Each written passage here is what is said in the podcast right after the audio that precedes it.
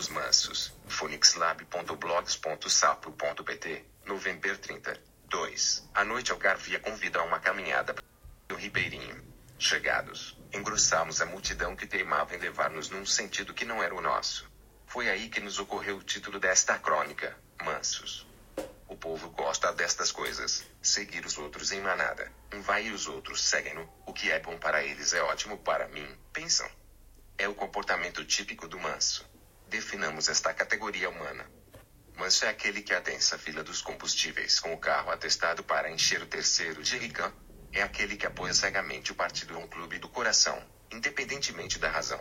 Chega ao cúmulo de defender os interesses do outro em seu prejuízo, sem se aperceber que aquele que segue nem sequer integra a manada. É aquele que adensa a fila para as praias, os restaurantes, as festas populares, os supermercados ou os centros comerciais, só porque é moda.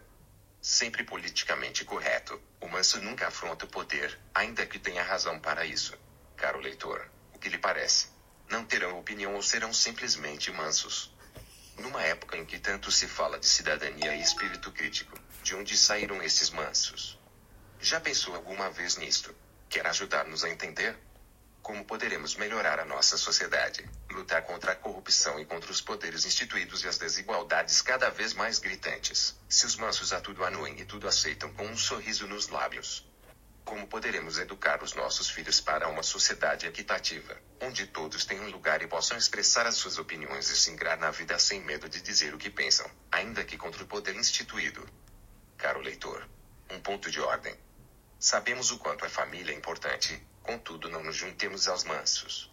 Não façamos de conta que está tudo bem e não nos calemos perante a injustiça e o incumprimento da lei, ou, pior ainda, a sua deturpação em benefício da família, seja ela qual for, de sangue ou ideológica. Nada pior para uma democracia que se quer madura, como certamente defenderá o caro leitor.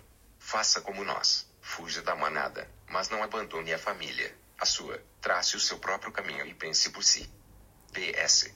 Com dificuldade conseguimos contrariar a manada e caminhar em sentido oposto.